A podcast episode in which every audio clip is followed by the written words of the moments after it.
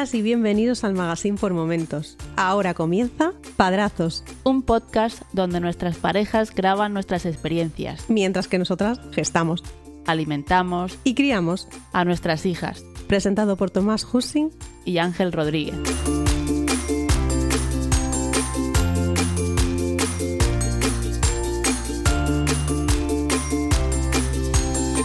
Saludos y bienvenidos a Padrazos, un podcast donde dos amigos coinciden en una nueva y larga aventura, la experiencia de ser padre por primera vez. Mi nombre es Tomás y en este camino me acompañará Ángel. Muy buenas.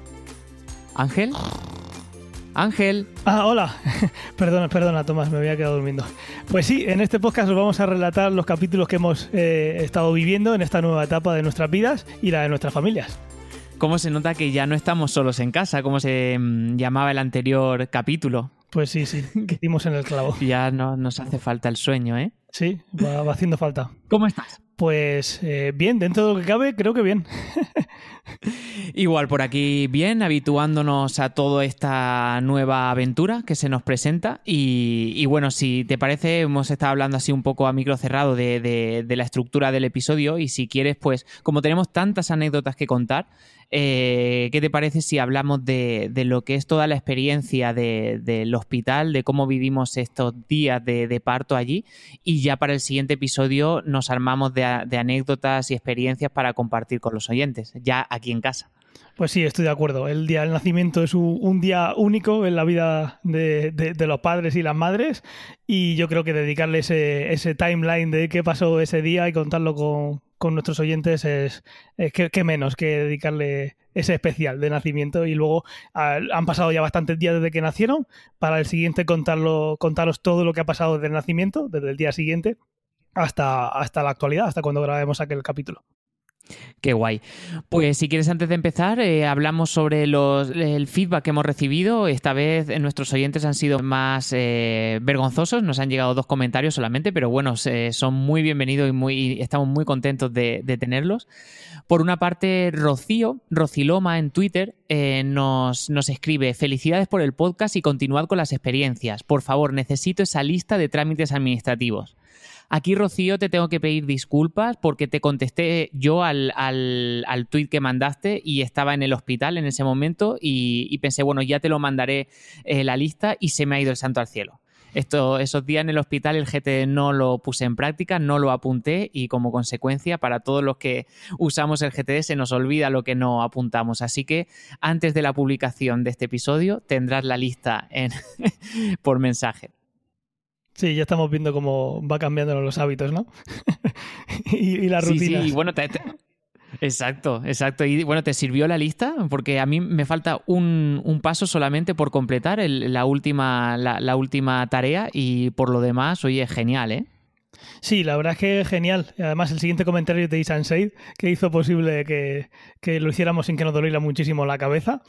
Y estuve hablando incluso con él, porque, ah, claro, lleva mucho trabajo hacer lo que Isan Said hace en Ciudadano Electrónico, en la página web, de ir poniendo todos los trámites. Y los trámites, eh, por suerte, algunos van evolucionando y haciéndose más fáciles. Entonces, incluso estuve dándole feedback de algunas cositas nuevas que, comparando con lo que él había puesto en, en su página web, me alegro de que hayan sido más simplificadas no sea al revés, que podría haber pasado. En este caso, como se hacía cuando él hizo alguno de los artículos, es más complejo de lo la administración en aquel momento era más compleja de lo que es ahora y, no dudo en que pronto lo tendrá actualizado y para quien entre verá que aparte de lo fácil que lo hace Isan Said la administración ha ido un poquito más allá y no lo he puesto fácil, eh, más lógico, e incluso algún trámite para quien tenga que hacerlo. Eh, creía que me faltaba algo, porque digo, ya, yo me esperaba que esto fuera una, odisea, me han pedido dos cosas, le he dado y dice, perfecto, ya lo tienes. Y dudaba de haberlo hecho, esa sensación de, yo creo que me falta algo porque no puede ser tan fácil. Exacto, mi experiencia fue la, misma. La verdad es que me, esperaba mucho más de lo que fue. Y, la verdad es que el haberlo tenido así organizado nos ha ayudado un montón para ya de un plumazo quitarnos esos trámites administrativos que había que hacer y ya te los quitas de la cabeza y te olvidas. Pues sí, muchas gracias a Isan Seid por hacer, por tener todo eso y a ti porque me diste una lista súper cortada ya de mira, esto, esto, esto y esto. Si no, madre mía. Y, eh, como he dicho, nos ha dejado en Evox también un comentario y nos dice, hay quienes recuerdan la época previa al nacimiento del bebé como tranquila, a pesar de los preparativos. Es natural teniendo en cuenta que, por lo general, la entrada del bebé en vuestras vidas modifica vuestra convivencia. Sí, algo así he, notado. Exacto. Pero no os equivoquéis. Eh, pondrá a prueba lo que sois ahora, eh, añadirá huecos a vuestros rompecabezas y todo ello os completará y enseñará. Paciencia, saludos y ánimos pues muchas gracias. Si lo hubiera leído hace un mes, lo hubiera leído de, manera totalmente diferente y ahora estoy muy alineado con todo esto. Sí, es un mensaje muy bonito y efectivamente es así. Yo ahora recuerdo eh, la, etapa previa de los preparativos y digo, uy, qué tranquila era la vida en esa época y, ahora pues qué simple todo y ahora pues la llegada del bebé pues ha supuesto que ha roto esquemas en el sentido de horarios, de comidas, de, de momentos para ver una película, una serie. La verdad es que te lo pone todo patas arriba, pero, pero los sentimientos que se viven son, son chulísimos, son guapos. Vamos, es que cuando te lo cuentan, eh, no te lo... sí como que te lo crees, pero eh, lo tienes que vivir para saberlo. Y la verdad es que es una experiencia muy, muy, muy, muy bonita. Pues sí, los sentimientos eh, son lo que han hecho que la, que la humanidad eh, continúe existiendo. Porque si solo fuera por esa falta de sueño y demás, eh, pues al final nadie querría tener hijos y quien los tuviera los tiraría por un barranco. así que están los. sí, sí, yo creo que es así. O sea, están los sentimientos ahí para que todo ese instinto de, jolín, yo tenía mi vida hasta ahora y hacía esto, lo otro, eso es lo de menos. Pero al final el descanso, las horas de sueño, el hacer tus cosas, está claro que los sentimientos han hecho que lleguemos aquí eh, como, como humanidad. Yo creo que en eso tienes que estar de acuerdo, aunque lo he dicho bastante burro.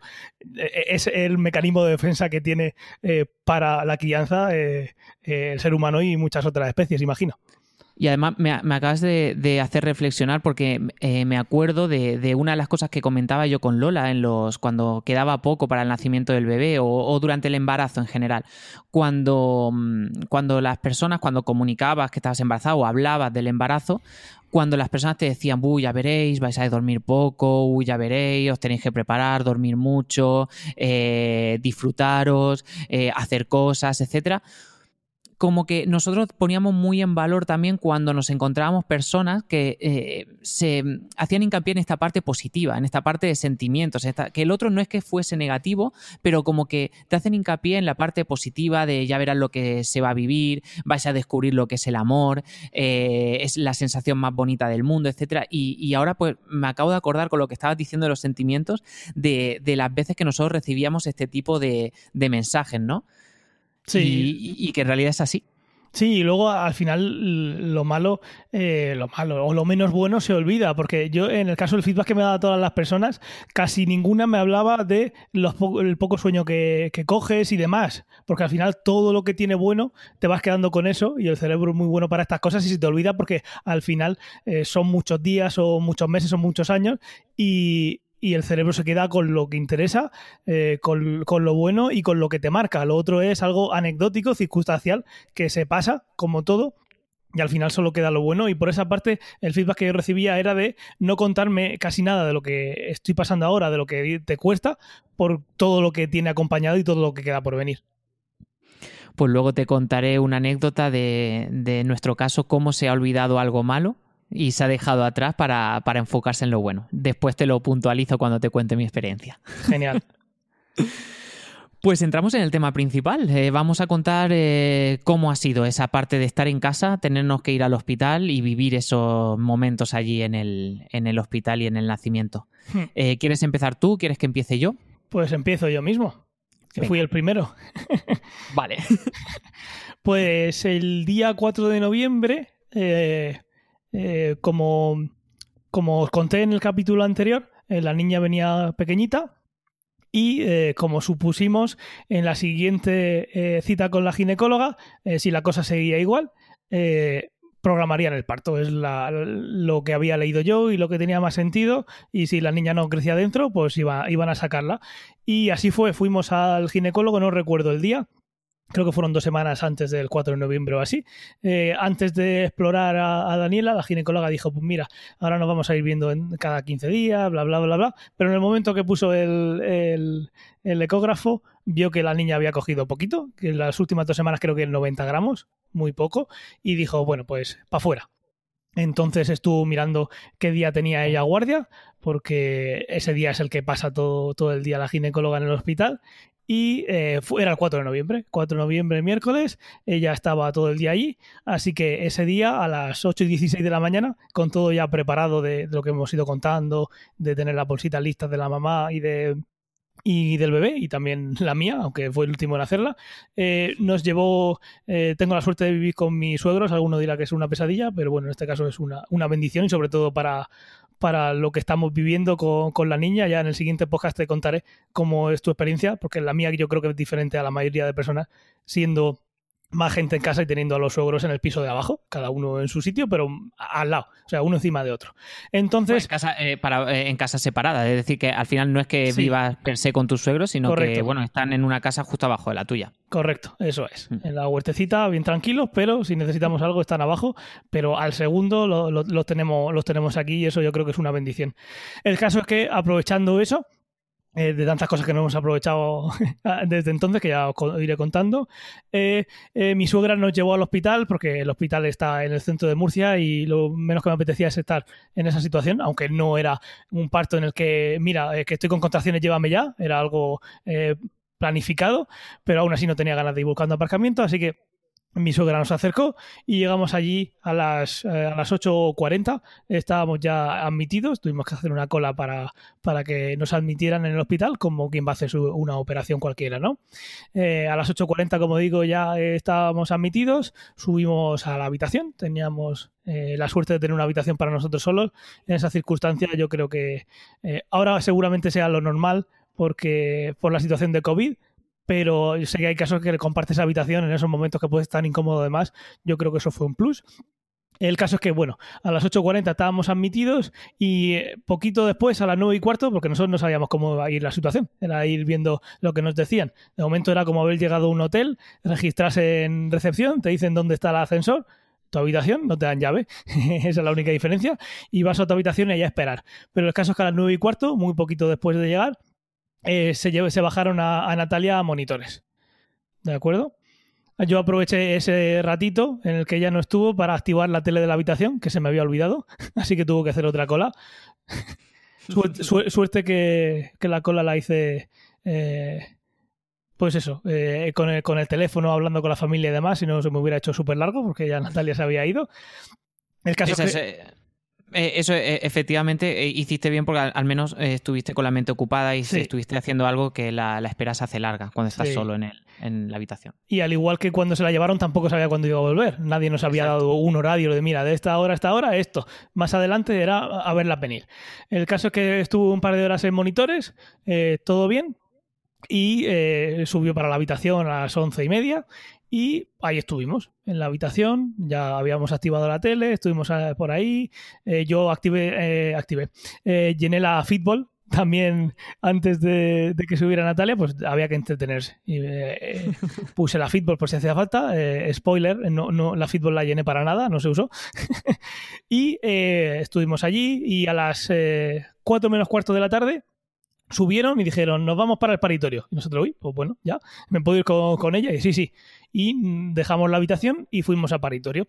Esto no suele ser así, eh, por lo que tengo entendido, porque te pueden hacer más monitores en, en, la habitación, llevarte el monitor ahí en lugar de ir a esa sala, pero en el caso de Daniela, que era un bebé pequeñito y si hay contracciones parece que el bebé puede sufrir, querían tenerla todo el rato, el rato eh, monitorizada, tanto eh, las contracciones como el pulso del bebé ya tengo que decir que luego esa noche, esa noche no, porque dormí poco, pero las noches siguientes estaba todo el rato oyendo ese ruido de, de las pulsaciones y vamos, se te mete en la cabeza tantas horas escuchando ese, ese, aparato, madre mía. Estaba en la calle y lo oía y digo, ¿de dónde viene? ¿De dónde viene? eh, así que estuvo todo el rato ahí. En ese tiempo, que fueron eh, muchas horas, eh, pocas para lo que puede haber sido, pero bueno, fueron horas ahí eh, en el en monitores, en paritorio, entonces estábamos ahí en la sala, estaba la matrona, la ginecóloga y estaban ahí viendo que todo iba bien y empezaron a ponerle pues eh, oxitocina. Pusieron oxitocina por un tubo, pero un montón de oxitocina. Y ella tenía contracciones, Natalia tenía contracciones, pero no le dolían.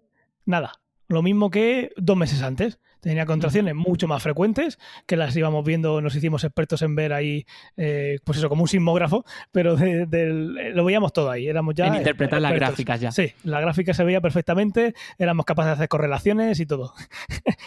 Erais médicos ya. estábamos ya licenciados. Pero a ella no le dolían las contracciones y cada vez que entraban y preguntaban decía, ¿te duele algo? Y decía, no, estoy igual. Y, y veías a la matrona decir, qué raro.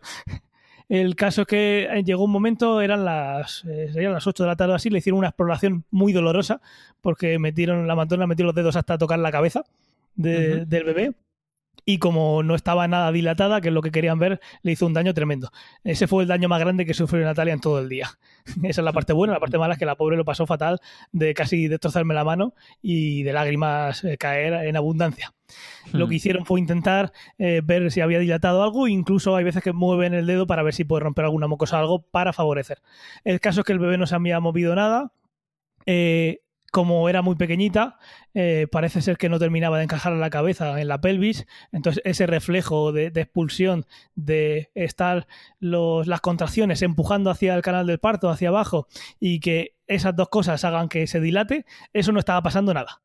Habíamos estado ahí un montón de horas, hasta las 9 de la noche, eh, que se tomó la decisión de, de ir a la cesárea, no había dilatado nada. ¿Por qué? Pues porque el bebé eh, estaba para a término porque eran 38 semanas, pero creo que eran 38 más 5, 38 más 5 creo que eran, pero como tenía el peso que tenía, pues no era capaz de decir, oye, me toca salir, porque no, no le tocaba, podía haber estado ahí un montón de tiempo y si no crecía, pues no iba a salir a, ningún lado.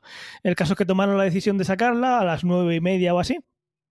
Eh, dijeron que si que si la cosa estaba igual, eh, la sacarían. Yo fui, me recuerdo que fui a, tomarme algo porque me lo veía venir, fui a, cenar a, la, a la cantina del hospital y hice una videollamada con mis padres y mi hermana y le dije, mira, yo creo que para las 11 ya está fuera. No nos habían dicho nada de eso, pero a mí la cara de la ginecóloga me dijo, mira, esto no, no lo vamos a dejar ir más allá porque no, no va a avanzar.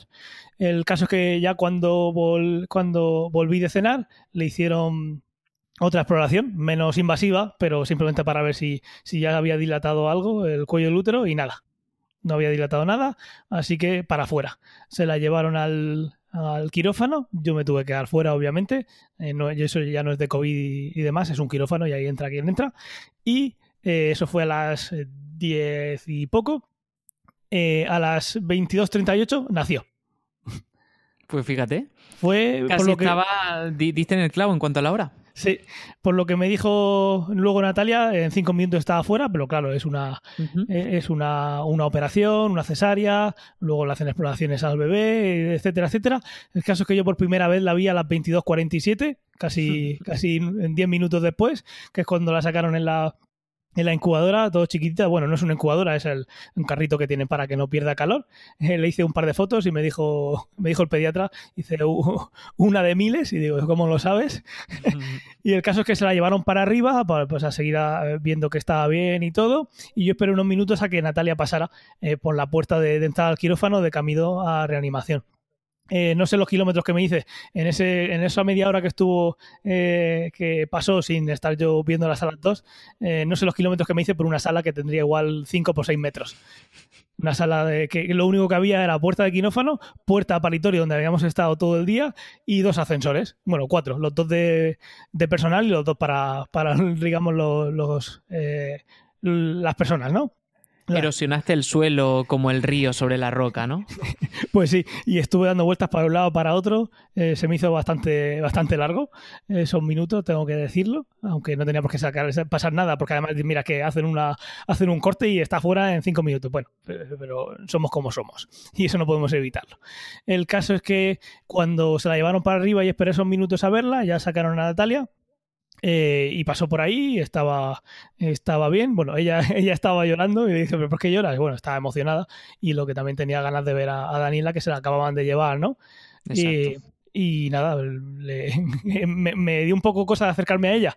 Pues, pues esto, pues toda la situación, estás en un sitio, estás con médicos y tal, pero me dijo el médico que la llevaba, el celador, creo que era el médico, me dijo, acerca, acércate, no, no te preocupes, estaba ahí con la, con la duda de qué hacer. Y nada, le di un besito a Natalia y Natalia se quedó en reanimación. Y yo me fui a la habitación a prepararme para el piel con piel. la habitación estaba, si no estaba a 40 grados, estaba cerca de, esa temperatura. Y nada, yo me quité la ropa y eh, estuve ahí un ratito hasta las 23, eh, sí, hasta las 11 y 20, que me llevaron a Daniela a la habitación y ya me, la pusieron en el pecho. Estuvimos ahí hablando un ratito.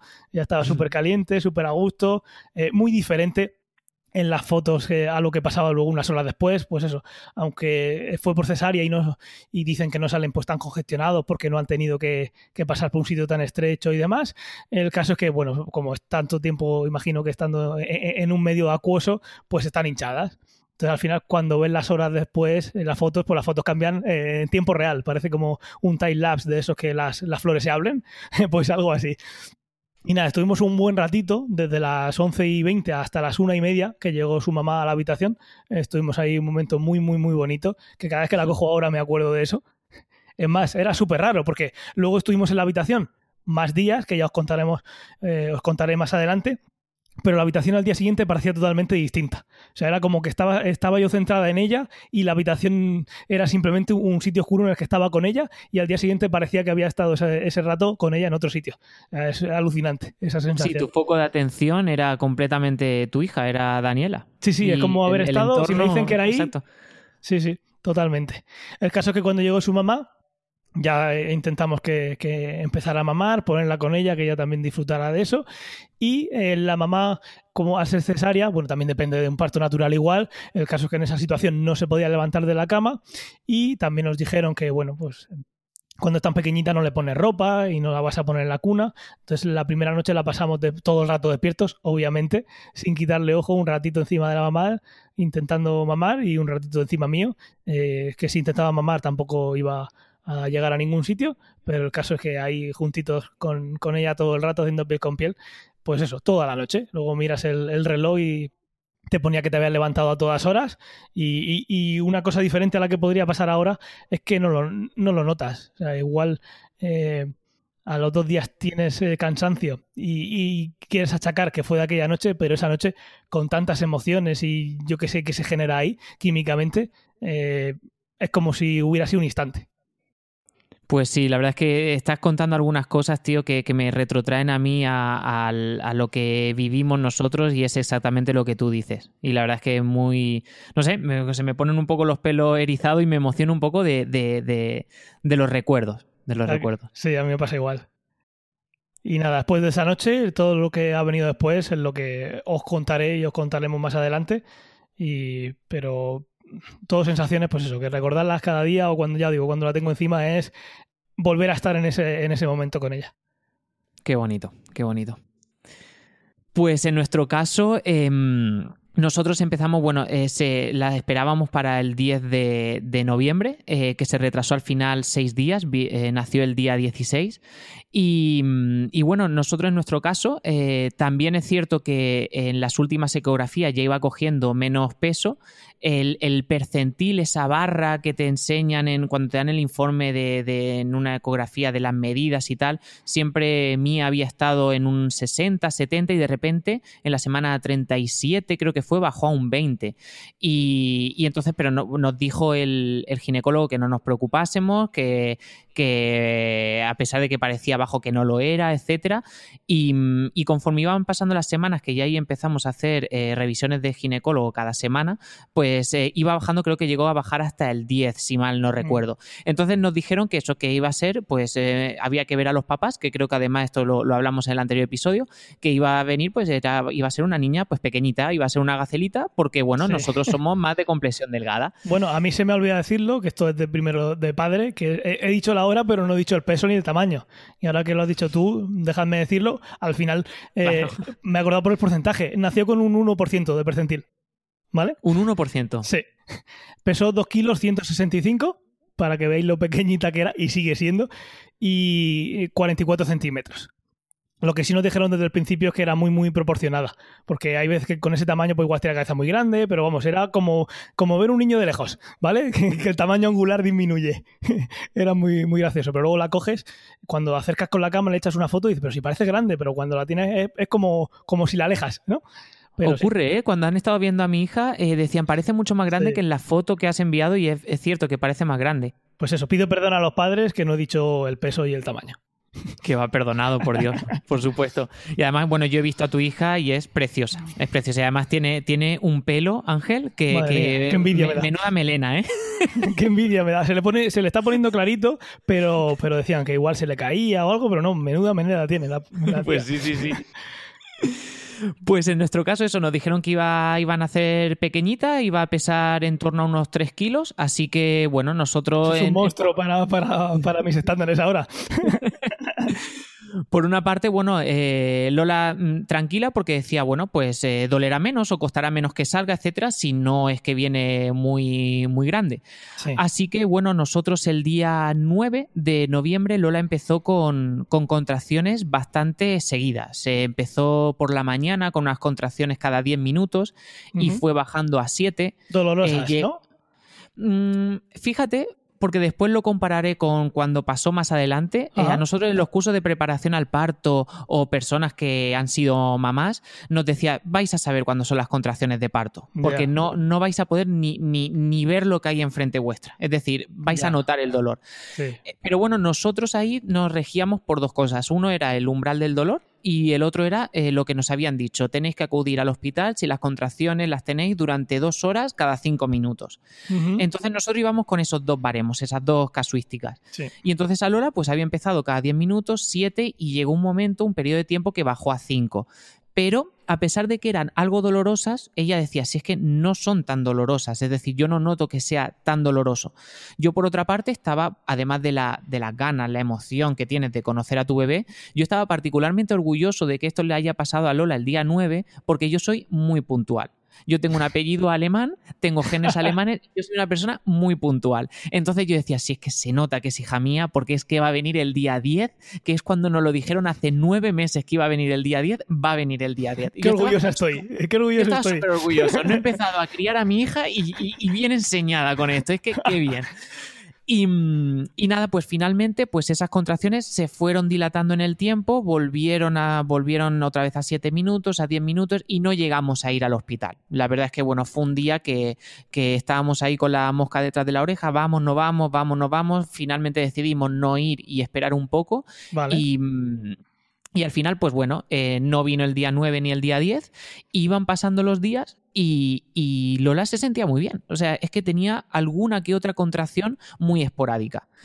Em, en ginecología, pues cuando fuimos a hacer los monitores, nos decían que eso era normal, que hay veces que se inicia un proceso de preparación al cuerpo, pero que se puede parar, que no nos preocupásemos, que ya a partir de la semana 41 íbamos a estar con monitores cada tres días o, dos días para ver ese, esa evolución. Pero bueno, como tú dices, yo en ese momento, en, esa, en ese último monitor o penúltimo monitor veía las contracciones que le daba y para nosotros parecía que eran eh, dolorosas o eran muchas, pero en realidad cuando lo veía después el ginecólogo decía, esto no es nada. Es decir, las onditas estas que ves aquí, esto no es nada. No tenéis ni idea.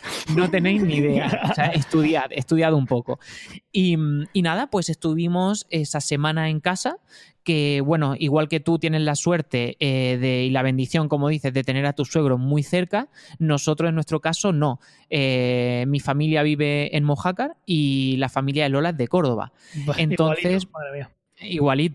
Entonces también tuvimos, bueno, la suerte de que la madre de Lola, pues eh, Lola, pues em, le hicieron un parte, su médico de, cabecera, eh, le hizo como un informe médico en el cual, pues, eh, autorizaba a la madre de Lola a venir por cuestiones médicas. Además que es un poco gracioso el informe que le dio porque si lo lees, decía algo así como, se podía interpretar como que Lola era, vamos, que yo la había abandonado al enterarme de que había sido, de que iba a ser mamá. Porque decía ya, me vale, ¿eh? porque decía el informe, bueno, eh, persona gestante de casi a término necesita ayuda de una segunda persona para que le ayude en el preparto y en el posparto. Entonces, con eso, la madre de Lola pues pudo guardar una cuarentena de 15 días en casa, a pesar de que ellos tienen muchísimas medidas de seguridad, pero eh, estos son temas muy sensibles, entonces nosotros le dijimos, sí, para venir tienes que hacer esto y así venimos todos con la mayor calma posible. Y efectivamente fue así, se vino para aquí y estuvo con nosotros pues cerca de un mes. Estuvo, estuvo en casa.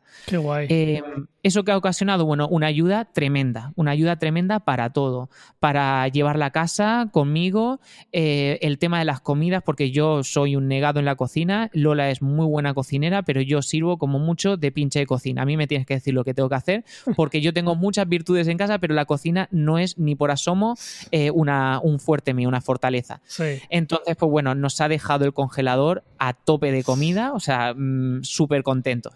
Pero bueno, volviendo a la parte del parto, eh, vino para ayudarnos y en esa semana eh, que íbamos de la 40 cerca de la 41, pues la verdad es que lo notamos mucho su ayuda. Y resultó que eh, la mañana del 15 de noviembre, no, miento, la tarde del 14 de noviembre. Lola volvió a empezar con las contracciones. Eh, por la tarde. Eh, volvió eh, cada 10 minutos, 9 minutos, 10 minutos, poco a poco iban siendo más dolorosas y decidimos, mira, como no baja en tiempo, porque nosotros teníamos esa doble casuística de los tiempos, nosotros nos fijábamos más en el tiempo que en el dolor. Ya. Pues como no bajan, vamos a quedarnos en, en casa esta noche y bueno, ya el cuerpo te dirá cuándo tengamos que ir. Pasamos toda la noche, Lola apenas durmió y, y a la mañana siguiente decidimos ir al hospital. Eh, las contracciones las tenía cada 7 minutos, pero le estaba doliendo. Entonces fuimos, le hicieron unos monitores, no era tan... eh, bueno, antes de hacer un monitor se la llevaron a explorar, porque ya estaba de 40 más 5 días. Eh, la exploraron y estaba, había dilatado un centímetro. Y habían pasado, pues, desde las 7 y pico de la tarde del día anterior hasta las 9 y media de la mañana que fuimos al médico, pues todas esas horas solamente había dilatado un centímetro. Entonces nos mandaron para casa. Dijo, mira, es preferible que estéis en casa porque quizás el proceso de parto ya se ha iniciado o puede ser que se te pare como la, la semana pasada. Entonces, antes que estar aquí ingresado, vete a casa, Bueno, muévete es- en casa. Claro. eh, all- allí puedes hacer lo que quieras. Aquí vas a estar encerrada en una habitación. Entonces decidimos irnos para casa. Bueno, pues menudo día pasó Lola. O sea, yo jamás la he visto así con, Bueno, sí, jamás no, la vi un poco más tarde, pero ese día estuvo bastante dolorida y apenas durmió durante el día porque tenía contracciones muy seguidas y cada vez más dolorosas. Llegó la tarde y durante la tarde ya a pesar de que las contracciones habían ido en aumento, no habían bajado tanto en, en intervalos, pero ya se empezaba a poner de vez en cuando en cunclillas para aguantar la contracción. Claro. Pero decía, si es que mm, mi cosa es de ir otra vez al, al médico, pues yo le estaba diciendo, vámonos, y decía, no, es que todavía no es que no pueda soportarlo, lo puedo soportar, pero es que no quiero bajar para que me pinchen algo o para que me digan que has dilatado otro centímetro más, vete para casa, o si quieres eh, te ingresamos. Prefiero esperar aquí. Y bueno, pues yo recuerdo que esa noche cenamos a las 9, o sea, cenamos muy pronto y nos fuimos a la cama muy pronto, porque pensamos, mira, a lo mejor esto está por venir, vamos a intentar descansar. Entonces nos fuimos a la cama y yo recuerdo, eh, porque yo siento, sentía mucho a Lola cuando se levantaba durante todo el proceso de embarazo, por cuando iba al baño, tenía alguna contracción o se movía, yo la sentía y enseguida me despertaba. Pero yo esa noche, de repente abro el ojo, miro la hora y eran las 4 de la madrugada. Y miro a mi alrededor y Lola no está. Y digo, qué raro. Entonces me estaba levantando para ir a buscarla y justo la veo entrar por la habitación. Y le digo, le vi la cara y le dije, nos vamos al hospital. Y dice, sí. Dice, no, o sea, estoy al límite de mis fuerzas. Dice, al límite. Y entonces, pues nada, enseguida, pues nos cambiamos enseguida. Lola ya, fíjate que hasta las 4, ella se había duchado para ver si le bajaban las contracciones. Había, se había, había desgastado el, el parqué del, del pasillo de mi casa. Como tú decías que habías dado un montón de vueltas, ella también y, y no podía más. Entonces cogimos todos los bártulos, los montamos en el coche y nos fuimos al hospital. Y aquí es la anécdota esa de que se olvida lo malo y te quedas con lo bueno, cuando Lola siempre decía que no quería, siempre dudaba en lo, en lo que era la ponerse la epidural, dudaba, no sabía si quería tener un parto natural. Ella tiene un umbral del dolor alto, ella lo aguanta bien, entonces no eh, tenía esa duda de que eh, quería intentar no, eh, que no le pincharan nada. Oxitocina también, ella no quería ir al hospital antes porque no quería que le pinchasen nada eh, eh, si no era realmente necesario. Pero yo recuerdo ese camino en coche que decía, por favor, corre, pisa el acelerador, que me pinchen lo que sea, o sea, lo que sea, pero que pare este dolor ya. Así que nada, llegamos al hospital a las cuatro y media de la madrugada eh, enseguida iniciaron todos los protocolos y bueno, antes nos hicieron el check-in en el hotel y antes de subirnos a la habitación nos hicieron una prueba PCR porque bueno, en el hospital donde estábamos ya nos habían dicho eh, durante los cursos de preparación al parto que lo dimos con personal de ese hospital que bueno, tenían con toda la situación actual pues lo tenían muy bien controlado en distintas plantas de las personas que puedan dar positivo o negativo pues lo tenían muy bien estructurado. Entonces, bueno, en nuestro caso dimos negativo, así que se siguió el proceso normal, donde nos subieron a, una habitación y enseguida vino una matrona con monitores y nos, lo pusieron en la habitación. Y ahí nos dimos cuenta de cuánta razón tenía nuestro ginecólogo cuando vimos la diferencia entre las curvas. Y eran curvas importantes y era pues curvas que cuando de repente empezaba a subir el indicador, pues ya Lola me empezaba a apretar la mano y empezaba a pasarlo mal. ¿Hasta cuánto llegaba el número? Por curiosidad. Eh, llegó un momento en que superó el 100. Normalmente iba hasta el 70, 60, 75, pero hubo una contracción que llegó al 100. Y ya cuando Lola decía de repente, empieza a subir, em, em, no, empieza a subir, le decía yo, ella decía, viene, viene la contracción y le digo, sí, empieza a subir el indicador. Y ya por 30 estaba pasándolo mal. O sea, ya estaba, como duele, como duele, me apretaba la mano y yo pensando, pues no sé lo que tienes que sentir cuando estás al 70 o al 75, porque vamos, era, vamos, una, lo aguantó como una campeona. así nos pasamos nosotros la, esa tarde también, sí, viendo ahí los números, digo, te viene una y dice, sí, me está viniendo una. Y nuestra parte de calmarla, yo me acuerdo, la, la cogía con las dos manos y le decía, venga, ya baja, ya va bajando, ya va bajando. Y a lo mejor era del 78 al 75, 73, y venga, ya baja, ya baja. y era así ese, ese momento. Sí. Pero bueno, eh, ya os digo, ya te digo, estábamos a las cuatro y media en el hospital, cinco menos cuarto en la habitación, y a las seis de la mañana se la llevaron a, a ponerle la epidural. Em, bueno, eh, se estaban yendo eh, de la habitación, yo me tuve que quedar en la habitación, a mí no me dejaron bajar, pero justo cuando estaban saliendo por la puerta paré a la matrona y le dije, más o menos, dime, aunque no me lo puedas asegurar, cuánto tiempo vais a tardar para que yo no me ponga nervioso, que, me deis un Te vuelves loco, te vuelves loco, totalmente. necesito saber algo, a mí no me lo dijeron, pero bueno, estoy preguntando a una compañera que, que también pasó por la cesárea hace poquito y digo, bueno, vale, está dentro normal, porque ahí todo, todo el rato estás pensando, ¿qué está pasando? ¿Esto es normal? Mucho, es poco, totalmente. Exacto, y además yo le dije, sé que no me lo voy a tomar a, rajatabla lo que me vayas a decir, pero sí que más o menos una estimación. Y me dice 40 minutos, una hora. Y le digo, vale. Entonces yo ya en mi cabeza tenía, vale, si se va una hora y media me preocupo, pero si está en torno a una hora y a mí se me está haciendo largo el tiempo, yo sé que esto es lo normal, ¿no? Entonces ya ahí me quedé más tranquilo. Y nada, pues a los 50 minutos así volvió Lola, volvió con otra cara completamente distinta, eh, menos blanca, con unas facciones más relajadas y me dice bendita, bendita epidural. Viva la medicina y la química. Exacto. Em, vino con, además dice, me han explorado, le han tocado la cabecita, estoy de 7 centímetros, creo que 7 o 8 centímetros que había dilatado, y dice, y justo antes de hacerme la exploración rompí aguas. O sea que mm, todo, además la matrona estaba diciendo, eh, estás teniendo un parto muy bueno en el sentido de los tiempos. Es decir, no parece que esto se vaya a atrasar mucho y me da a mí que para las 9 de la mañana, nueve y media, vais a tener a vuestra hija en brazos. Así que, bueno, eh, justo terminaba el turno de esa matrona, se quedó con nosotros hablando, muy simpática, la verdad, y le hizo el cambio de turno con un matrón. Y el matrón, pues cuando nos vio, dice, madre mía, que mm, dice, qué suerte tengo de empezar este turno, dice, porque el turno de mi compañera ha terminado como nadie querría que termine, y es hacer toda la parte difícil de un preparto. Ahora, a mí me toca la parte fácil, me toca que la madre ya está calmada, está con la epidural, está tranquila, etcétera, y ahora va a ir todo sobre ruedas. Se lo pusieron en bandeja, ¿no? Se lo pusieron en bandeja.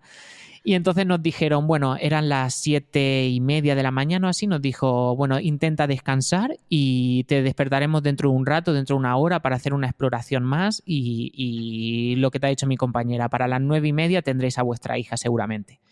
Así que bueno, em, yo también estaba ahí preguntando por el mando de la tele, aunque me, calmé y dije, venga, me voy a quedar con ella relajado y yo pues eh, leo o hago cualquier otra cosa, pero no, no, no, la quería distraer. Entonces ahí Lola se quedó dormida y al rato pues vinieron, vino, iba viniendo el matrón a mirar el monitor, porque todo, en, todo momento estaba ella conectada.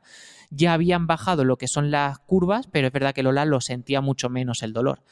Y, Y nada, a las 9 de la mañana nos dijeron, venga, estás lista, vámonos para abajo, eh, veniros los dos, que, que vamos a, a sacar a vuestra hija para que la tengáis ya. Así que bueno, yo recuerdo ese momento, la verdad es que muy bonito, eh, fue, fíjate que yo lo aprensivo que soy, el miedo ese que yo tenía, cómo iba a vivir ese proceso, lo, tampoco era para tanto, es decir, lo viví muy bien. Em, recuerdo levantarme, no ponerme nervioso, estar siempre al lado de la camilla de Lola hablándole, tranquilizándola. Lola tampoco era que estaba nerviosa, pero estábamos ya ansiosos con que todo pasara y tener ya a nuestra bebé en brazos. Entonces, em, el enfermero bajó con Lola en la camilla en el ascensor y yo bajé con el matrón por las escaleras. Y a mí, cuando llegamos ya a la parte, a la zona del paritorio, a mí me dejaron en una sala previa, me dieron el gorrito, me dieron una como un batín y unas... Eh, patucos, unos patucos para envolverme los zapatos y dijeron, toma, ponte esto y ahora te vengo a buscar. Bueno, yo me acuerdo lo primero que me puse fueron los patucos, me puse la, la manta que se anudaba por detrás y no era capaz de anudármelo porque bueno, no llegaba, no sabía hacerme el nudo bien y pasó por ahí una enfermera y le dije, perdona, ¿me puedes ayudar a, atarme esto? Y dice, ah, tú eres el papi, ¿no? Está tu mujer ahí para, para dar a la luz y le dije, sí. Y dice, ay, los nervios que no te los puedes anudar, ¿no? Y le digo, entonces yo ahí me quedé pensando y dije, no, la verdad es que nervios no siento. Y, y entonces pues cuando me la anudó y se fue, dije, a ver si voy a estar nervioso y por eso no me lo podía atar. Y cuando me puse el gorrito y me fui a atar eh, las cuerdecitas por detrás, me la pude atar perfectamente. Entonces yo me sorprendí que dije, qué raro que yo no estoy nervioso. Y entonces, pues nada, entré, me llamaron, entré al paritorio. Debí entrar, no sé, con una seguridad, porque en ese momento Lola no me dijo nada, pero aquí hago un spoiler a futuro, cuando ya estábamos en la habitación, que me dijo, Tomás, yo cuando estaba, pues Lola ya estaba preparada. Dice, cuando te vi entrar con esa decisión. Entraste como si el paritorio fuese tuyo. Entraste con una decisión, una templanza, que viniste directo a mí. Te vi cómo ibas vestido. Yo pensé que me ibas a sacar tú a mí. Yo pensé que te había, sí, te, había, te habías hecho médico en los 10 minutos que no te que llevabas sin verte. Te, estoy imaginando entrando y diciendo, ¿qué pasa, chavales? ¿Sacamos a este niño que... Otro día más en la oficina. Venga, vamos allá. Por favor, el bisturí, tú, no sé qué, tú, no sé cuánto. Venga, dale, dale brío, dale brío. Exacto. Pues nada, me puse al lado de Lola, eh, me puse con ella a, ayudarla. Em, cuando la exploraron, bueno, llegó el médico, el ginecólogo que no había, había llevado toda la parte del parto fue quien nos asistió, así que en esa, en esa situación muy tranquilos porque mm, era de confianza, y bueno, pues al explorarla, pues antes de que viniese el médico, el matrón Em, metió la mano y dijo, vale, vamos a tener que darle la vuelta. Dice, porque viene colocada, o sea, viene boca abajo, pero no viene, mira, eh, o sea, la cabeza no está como tendría que mirar. No me acuerdo si tenía que estar mirando hacia arriba o hacia abajo, pero venía en la, en la posición contraria. Tiene que mirar, tendría que mirar hacia el culete. Pero eh, en nuestro caso, por lo que dijo el matrón en la clase de preparación al parto, últimamente están viniendo muchísimo así por todo el tiempo que hemos pasado durante la pandemia eh, recostados en el sofá en lugar de estar haciendo otro tipo de actividades. Dicen que, dijo ese matrón que están viendo muchísimos así, pues eso, de pasar mucho tiempo en el sofá, lo que más pesa es el culete, la espalda del, niño o la niña, entonces eso se va hacia abajo. Entonces el niño se pone, o la niña se pone mirando hacia arriba en lugar de, hacia el culete, hacia, hacia la espalda de la, de la mamá. Pues fíjate, eso a nosotros no nos lo dijeron, pero sí que es cierto que los días anteriores, las semanas anteriores a, dar a luz, Lola decía, eh, siento que se está moviendo, siento que está boca abajo, pero siento que se está encajando de alguna manera y se mueve, hmm. porque una de las cosas que ella sentía era mucha presión en la parte vaginal como si, como si fuese a salir. dice, se está moviendo y algo pasa ahí. Y bueno, pues eh, le dio la vuelta y ya fue cuando vino el, el médico, el ginecólogo, que a la hora de empujar eh, decía, a ver, viene con collar, es decir, ni con uno ni con dos, viene con tres collares, es decir, además ahí fue eh, con, mucho tacto. Nuestro ginecólogo siempre ha tenido un, montón de, clase y de tacto a la hora de explicarnos las cosas y es muy tranquilizador. Y en ese momento paró todo, nos miró, la miró a ella y nos contó lo que pasaba. Dice, eh, viene con el cordón umbilical pues anudado tres veces en el cuello. Dice, pero no te preocupes, esto no pasa nada, va a salir todo bien, lo único es que voy a necesitar ayuda. Entonces necesito que a la hora de em, eh, eh, hacer fuerza para que salga, que lo mantengas y me va a ayudar el matrón. Entonces, eh, dice, voy a emplear también ventosas porque necesito sacarla, pero que no te preocupes, que va a ir todo genial, no te preocupes. Bueno, pues efectivamente fue así, el enfermero pues se subió un poco encima de Lola, para ayudarla a mantener que Lola cuando estaba haciendo la fuerza que de repente no se viniese para adentro el bebé, entonces la mantenía para que no se viniese para adentro y ahí el, eh, el médico, el ginecólogo, nos sacó a Mía. Yo recuerdo, o sea, la imagen que tengo es que nos las puso enfrente nuestro como, como Rafiki en el Rey León cuando levanta Simba al principio. O sea, la puso así boca arriba, o sea, mm, digamos, cogida de la espalda. Mía empezó a llorar. Mm. Eh, la vimos ahí blanquita, blanquita que era, y enseguida se la pusieron piel con piel con Lola, enseguida. Y yo recuerdo que yo ahí rompí a llorar. O sea, no me avergüenza decirlo, yo no soy de llorar, pero yo ahí empecé a llorar. Lola empezó a llorar también, y en lo que nos fijamos fue en la cabecita, fue el huevo que tenía de haberla sacado con la ventosa y nosotros nos asustamos mucho. Pero enseguida, tanto el ginecólogo, el matrón, como las enfermeras que estaban ahí, en todo momento, no os preocupéis que esto se va durante el día de hoy. O sea, esta noche apenas lo vais a notar y mañana va a tener la cabecita normal. No os preocupéis que no es nada y esto es completamente normal. Pero bueno, te preocupa porque ves de repente un huevito ahí que dices, wow, impresiona. Y sobre todo, pues si eres aprensivo, impresiona. Pero bueno, eh, tampoco fue algo muy trambólico, fue, vamos, lo vivimos bien. Enseguida la enfermera pues nos le pidieron permiso a la madre, dice, podemos coger al bebé, nos la vamos a llevar, mira esa bandejita de ahí, la vamos a limpiar, la vamos a preparar porque nosotros bajamos también su una mantita y un gorrito, eso lo, bajamos nosotros, y dice, te la vamos a preparar y te la vamos a volver a poner en brazos. Entonces, bueno, dicho y hecho, fue así, la empezaron a, limpiar, Lola y yo pues ahí hablando, Lola llorando, preocupada, y yo no te preocupes, que ya verás que no es nada, que es lo de la cabecita, que, que no es nada, el médico ahí se metía en la conversación y nos decía, no os preocupéis de verdad. Y entonces, pues bueno, yo iba un poco en preaviso por, por Antonio, el, eh, uno de los protagonistas de ciencia ficción, que es mi amigo y vecino Spiderman, eh, pues venía leccionado por él porque me dijo, él también es aprensivo y él cuando en una de las quedadas que yo hice con él, que salíamos a andar, pues me decía, mira, eh, yo soy aprensivo igual que tú y cuando te saquen a mí y te la den, eh, no mires porque después viene la parte de que expulsan la placenta y tal, entonces yo no sabía eso y yo miré y me mareé, entonces pues tú no mires y así no te mareas. Entonces pues yo iba ahí con eso ya en la cabeza, decir, mm, no tengo que mirar para esa zona. Entonces yo me centraba en Lola. Sí, hay un, hay, eh, lo he oído yo en la tele, hay un, un cómico que dice, a eso le llama asomarse a Mordor. pues además, eh, ahora me acabo de acordar que cuando estaba en el paritorio, a mí el, enfermero me dijo, oye, tú te puedes mover por donde quieras, ¿eh? Puedes mirar donde sea. Además, era bastante grande el paritorio, yo no me lo imaginaba así. Dice, te puedes mover por donde quieras. Y le dije, no, no, no te preocupes. Sí, sí, yo, me, quedo aquí. Ah, no, yo no me voy a mover. Muchas gracias, pero aquí estoy bien.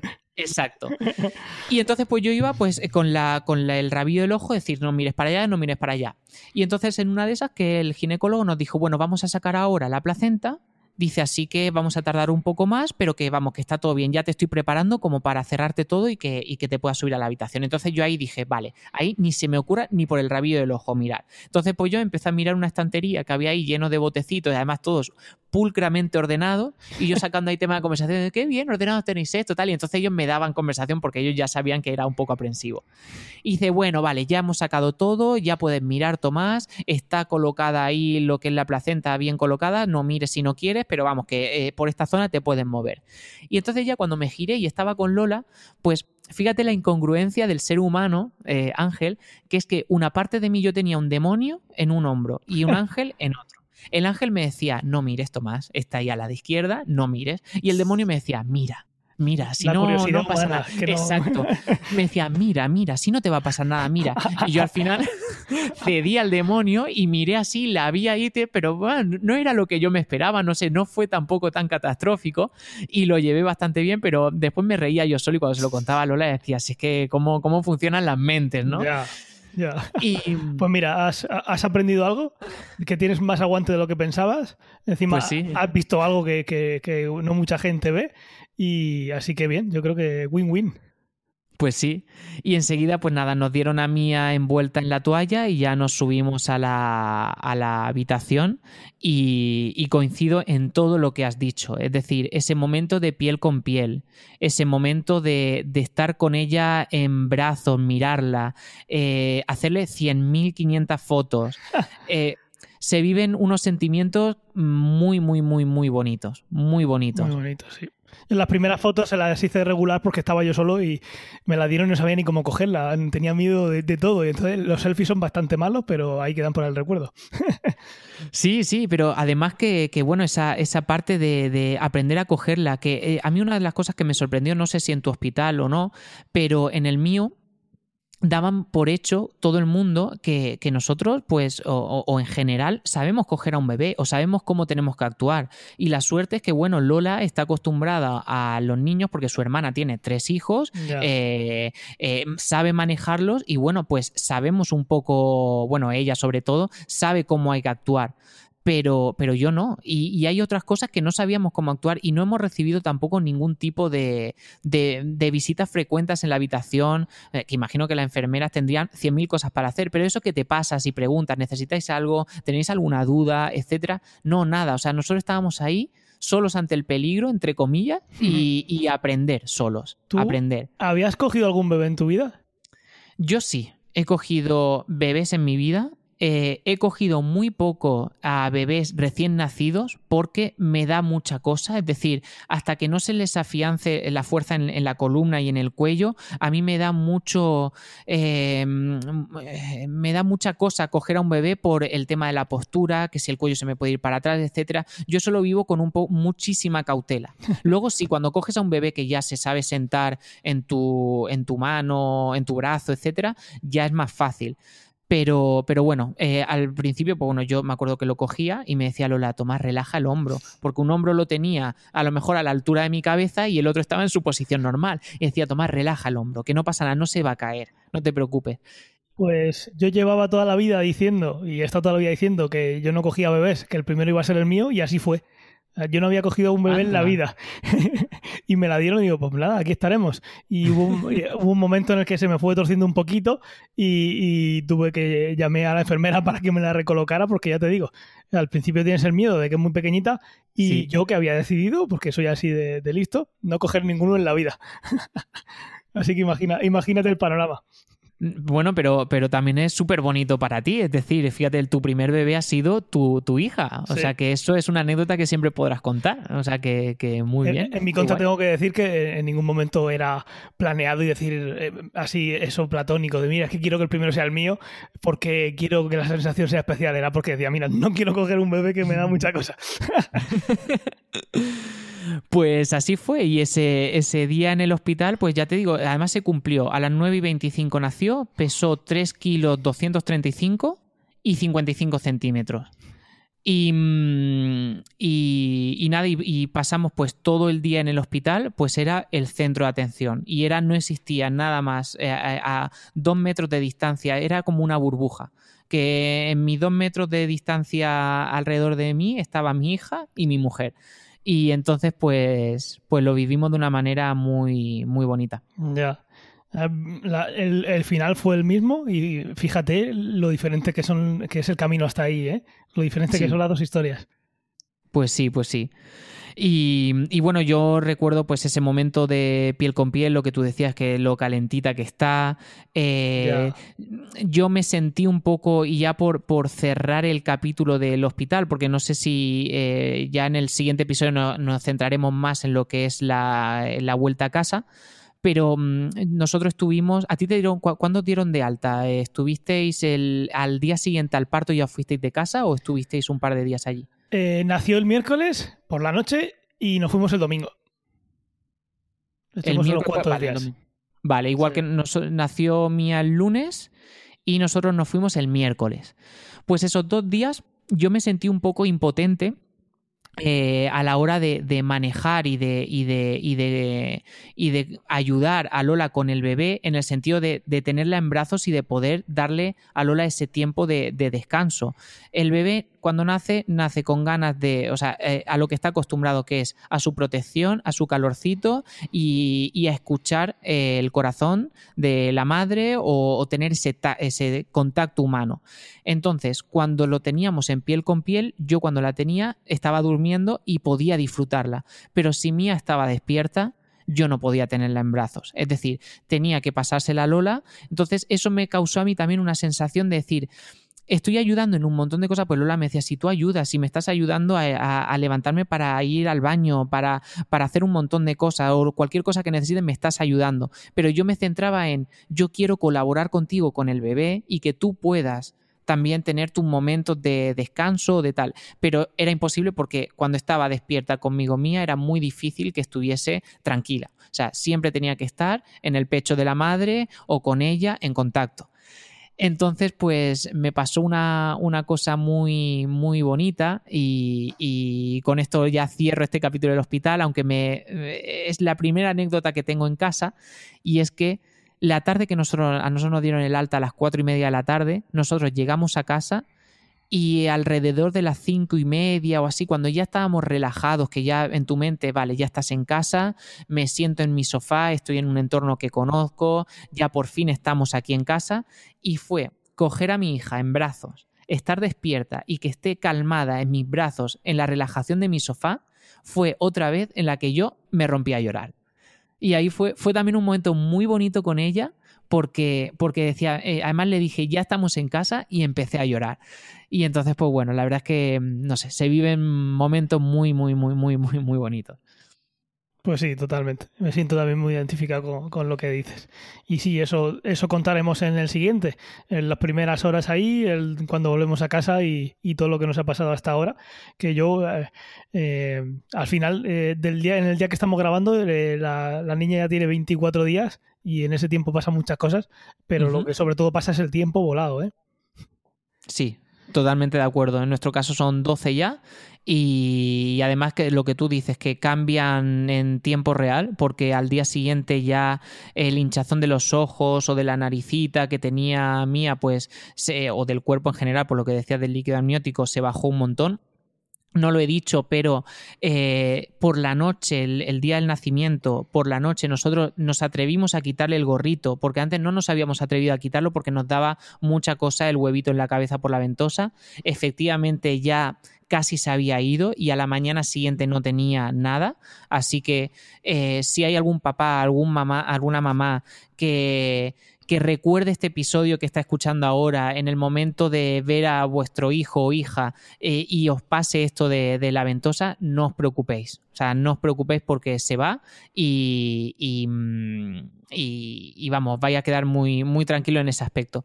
En el caso de Daniela, que también utilizan aparatos para sacarla con la, con la cesárea, tenía un, huevito, tenía como un chichón y dijeron que en ese caso eh, ese tipo de chichón tardó una semana, tardó una semana y unos poquitos días, era un chichón pequeñito, pero, pero se veía, era además una cabeza tan chiquitita que ya digo, día 24 pesa 2 kilos 600, ¿eh? que, que la, la tuya con cuánto nació. Eh, 3 kilos 235. 3,200. Pues eso, con 24 días la, la chiquitaja todavía pesa eh, 2,600, un poquito más. Así que, claro, imaginar la cabecita chiquitita, pues cualquier huevo, decías tú, uy, eh, ¿cómo se nota? Pero igualmente, tanto sea por ventosas o también el, equipamiento que usan para sacarla con eh, en la cesárea, eh, como bien dicen los médicos, por mucho que los papás nos pongamos así, se pasa y además en el tiempo que dicen, porque vamos, llevan viendo huevitos de esos, cada semana ven 20. Exacto, pero además en el caso de mía era media cabeza, o sea, casi media cabeza, era, era mucho. Entonces, Todos los pues, huesecitos del cerebro que no están soldados para que crezca, pues claro, los alineas en una dirección. Exacto. Claro, es muy impactante. Así que bueno, pues en, ambas, en ambos casos, Ángel, pues eh, lo que tú dices, fíjate que diferente el camino, pero que ha terminado igual, así que... Así que muy contentos y ahí fue. Yo el día siguiente fue cuando contesté a Rocío por Twitter con lo de la lista, que además le dije, ay, pues muchas gracias por la por tu comentario, te mando la lista en cuanto pueda. Y todavía no lo he hecho, así que ahora pues lo entenderá perfectamente. Así que bueno, terminamos esta etapa aquí y ya en el siguiente episodio os contaremos las mil y una anécdotas que se viven en casa. Algunas muy divertidas. Bueno, todas son muy divertidas al final, pero bueno, hay que pasarlas. Y luego muchísimas cosas de estas, con todas las que vienen, se nos olvidarán. Así que yo creo que va a ser muy interesante dentro de muchos años eh, poder nosotros recurrir a este podcast para acordarnos de, cómo lo vivíamos y lo que vivíamos. Correcto, sí, sí, sí. La verdad es que sí, esto en estas palabras en compañía de las 100 fotos al día que sacamos, Sí. Va a ser un gran diario. Va a ser muy diferente a lo que nos pueden contar nuestros padres e incluso nosotros, que empezamos con fotografía química y no es igual. Ahora es, es que es eso, no, no solo lo vemos todo en tiempo real, sino vamos a poder contárselo a nuestras niñas en tiempo real como estaban día a día. Impresionante. Correcto, exacto. Qué guay, Ángel. Pues nada, eh, disfruta mucho este, este mes que se te avecina con, con Daniela y, y, con Natalia, que espero, bueno, Natalia está bien del posparto, ya mm, vida normal o Natalia está bien, eh, la cicatriz de la cesárea la nota muy, muy poquito.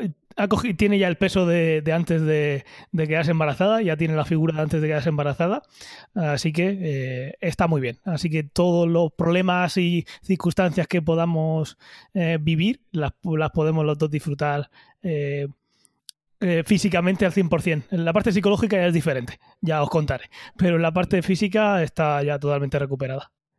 Vale, guay. Qué, bueno, qué, qué guay como, que... como, anécdota, eh, recuperada como está la cosa. También como anécdota quiero decir que acabo de recibir un correo electrónico de Amazon que es muy diferente a los que recibí hace un mes, que es que mi pedido, que contiene dos conchas de la estancia, está en proceso de entrega. ¿Vale? Ay, lo que ya hemos empezado a comprar, ¿eh? Ya se nos acaba lo de antes. El algoritmo de Amazon está flipando. Y uy, este, este ya no es el que era. Le han hackeado la cuenta. Le han hackeado la cuenta. Pues Lola todavía está en, en, en proceso de recuperación. Eh, a ella le hicieron una pequeña episiotomía para evitar un, un posibles desgarros a la hora de, de sacar al bebé. Así Claro. que está con puntos. Y bueno, pues eh, el otro día fuimos a una revisión con la matrona y tal. Está todo genial, pero tiene que ir guardando reposo. Y bueno, pues los paseos matutinos que me pego con mi hija, pues de momento los disfruto yo. Aunque llegará el momento en que Lola pueda venir a, a pasear los tres y, Qué envidia y- le darás, y qué envidia. eh, La verdad es que sí, cuando ella me ve por el. Por, siempre no- nos despedimos. eh, cuando yo bajo y salgo a la calle, eh, ella siempre se asoma a la ventana, entonces la saludo. Y, y siempre al volver dice, jo, qué, qué envidia cuando te veo irte al solecito con ella. y yo quiero ir también ahí. Eso, haz videollamada con ella y te la llevas. Sí, el otro día lo que le hice fue. Bueno, no, no, no, no lo cuento, lo dejo aquí porque es que si no no. si no, no paramos. No, no, si no, no paramos. Se nos va otra hora más del podcast. Un podcast con duración de un mes. Exacto.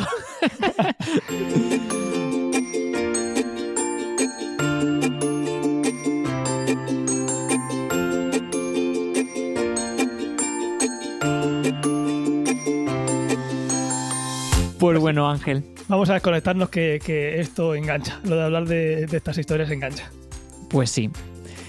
Pues nada, muchísimas gracias a todos los oyentes por el tiempo que habéis dedicado a escucharlo. Espero que hayáis disfrutado tanto como nosotros lo hemos contado. Y, nada, ya sabéis que cualquier eh, cosa que nos queráis transmitir, anécdotas vuestras, comentarios o, o experiencias, lo podéis hacer a través de nuestro Twitter, eh, en Padrazos Podcast, o a, través de cualquier red social que, que queráis.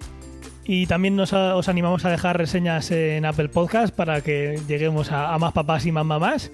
Eh, recordad que eh, Padrazos Podcast es una está dentro del magazine por momentos. Colaboramos con el magazine donde podéis encontrar un montón de podcasts, como también el que hemos contado aquí muchas veces de Ciudadano Electrónico, que nos ha ayudado tanto a, a centrarnos en lo importante y, y no en el papeleo. Pues nada, Tomás, un placer. Y igualmente, como hemos dicho antes, disfruta cada momento, disfrutar los dos cada momento de mía. Y, y ya vamos hablando nosotros eh, a cada minuto antes de llegar a la siguiente grabación y vamos, va- vamos contándonos cosillas. En el siguiente os contamos todo lo demás que estamos ansiosos por, por contarlo, como, como podéis notar. Sí, pues muchas gracias Ángel. Nos vemos, bueno, iremos hablando, pero bueno, nos vemos formalmente en el siguiente podcast. Un abrazo fuerte. Un placer. Chao.